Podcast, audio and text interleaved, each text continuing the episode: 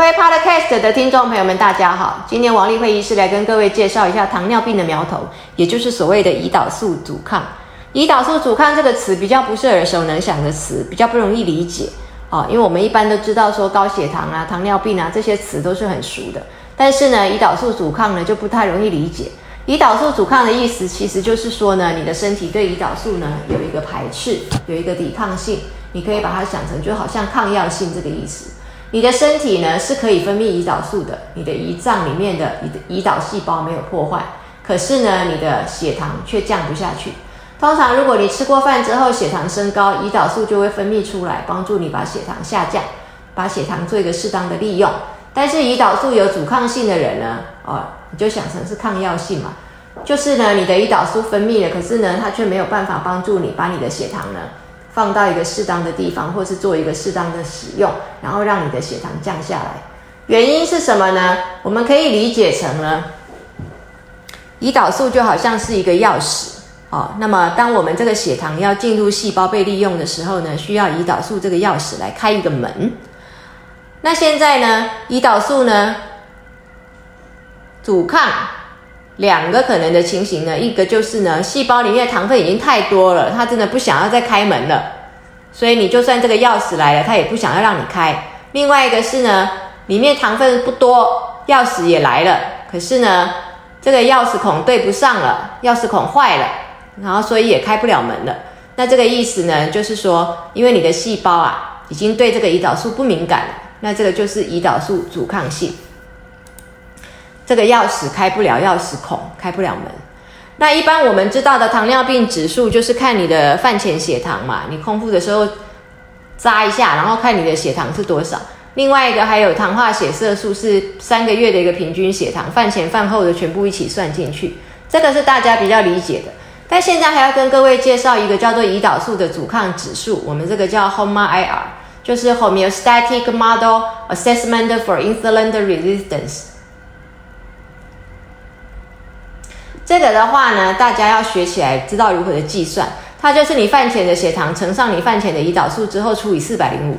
那你饭前的血糖这个数字你是知道的，但是你饭前的胰岛素是多少？可能你从来都没有验过。所以从今天开始，大家要记得，如果你去抽血空腹检查的话，请你多多勾一项啊，你要求多检测一项，叫做饭前的胰岛素，这样子你才有办法计算出来你的胰岛素到底有没有要开始阻抗了。因为我们说胰岛素阻抗这个抗药性就是你的糖尿病的苗头。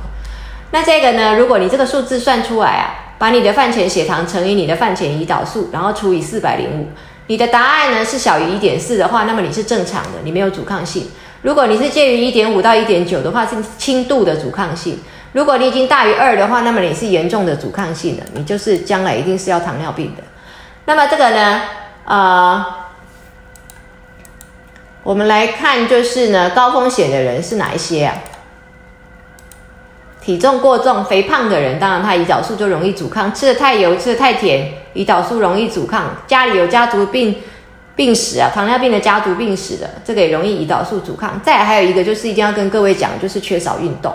因为有的人他的生活形态正常，他的饮食形态也不错，他体重控制的也还不错，可是他就是从来都不运动，这种人也会胰岛素阻抗啊。那所以呢，这个呢是一个运动的重要性啊。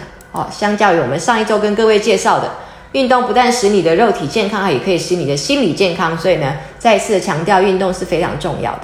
那么胰岛素阻抗呢，就容易造成肥胖，容易造成代谢症候群，容易造成阿兹海默症。我们先来看肥胖，因为呢，胰岛素它被称之为是一个肥胖荷尔蒙。当你的胰岛素升高的时候呢，它会帮助你呢囤积很多的脂肪。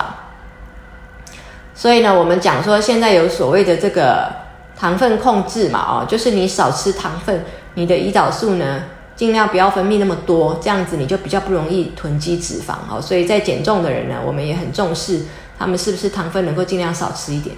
那现在是呢，呃，因为这个胰岛素阻抗的关系呢，所以你的细胞里面呢，就算是没有太没有囤积太多的糖分的，它也没办法接收到这个胰岛素的讯号，因为胰岛素是这个钥匙嘛，它现在开不了门了。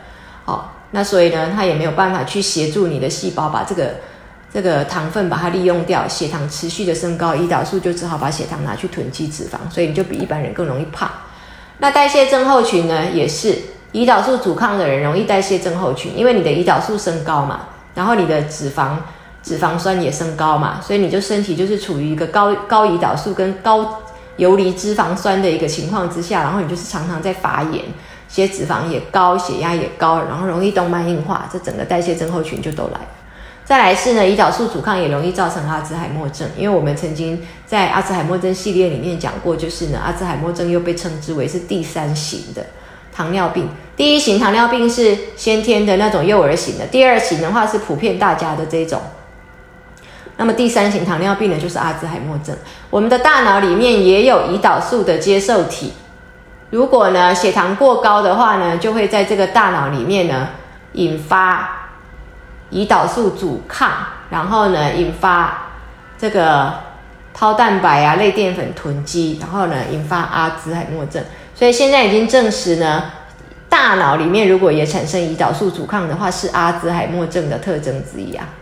哦，所以这个是要跟大家详细介绍。